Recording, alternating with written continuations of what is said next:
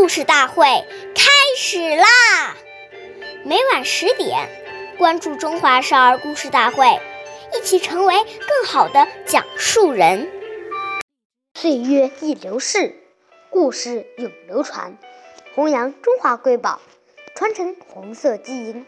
我是中华少儿故事大会讲述人张风奇，一起成为更好的讲述人。今天我给大家讲的故事是《故事大会黄色经典故事》第二十二集：七十四个普京的毛巾。毛主席常说：“无论是谁，都要注意节约，不能浪费一分钱。我们是为人民服务的，是人民的勤卫员。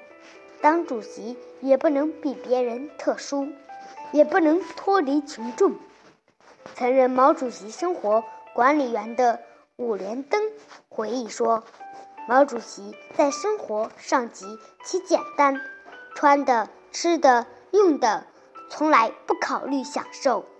毛主席身上穿的除了几套像样的外衣，里面的衣服都是打着补丁，睡衣扎了又扎。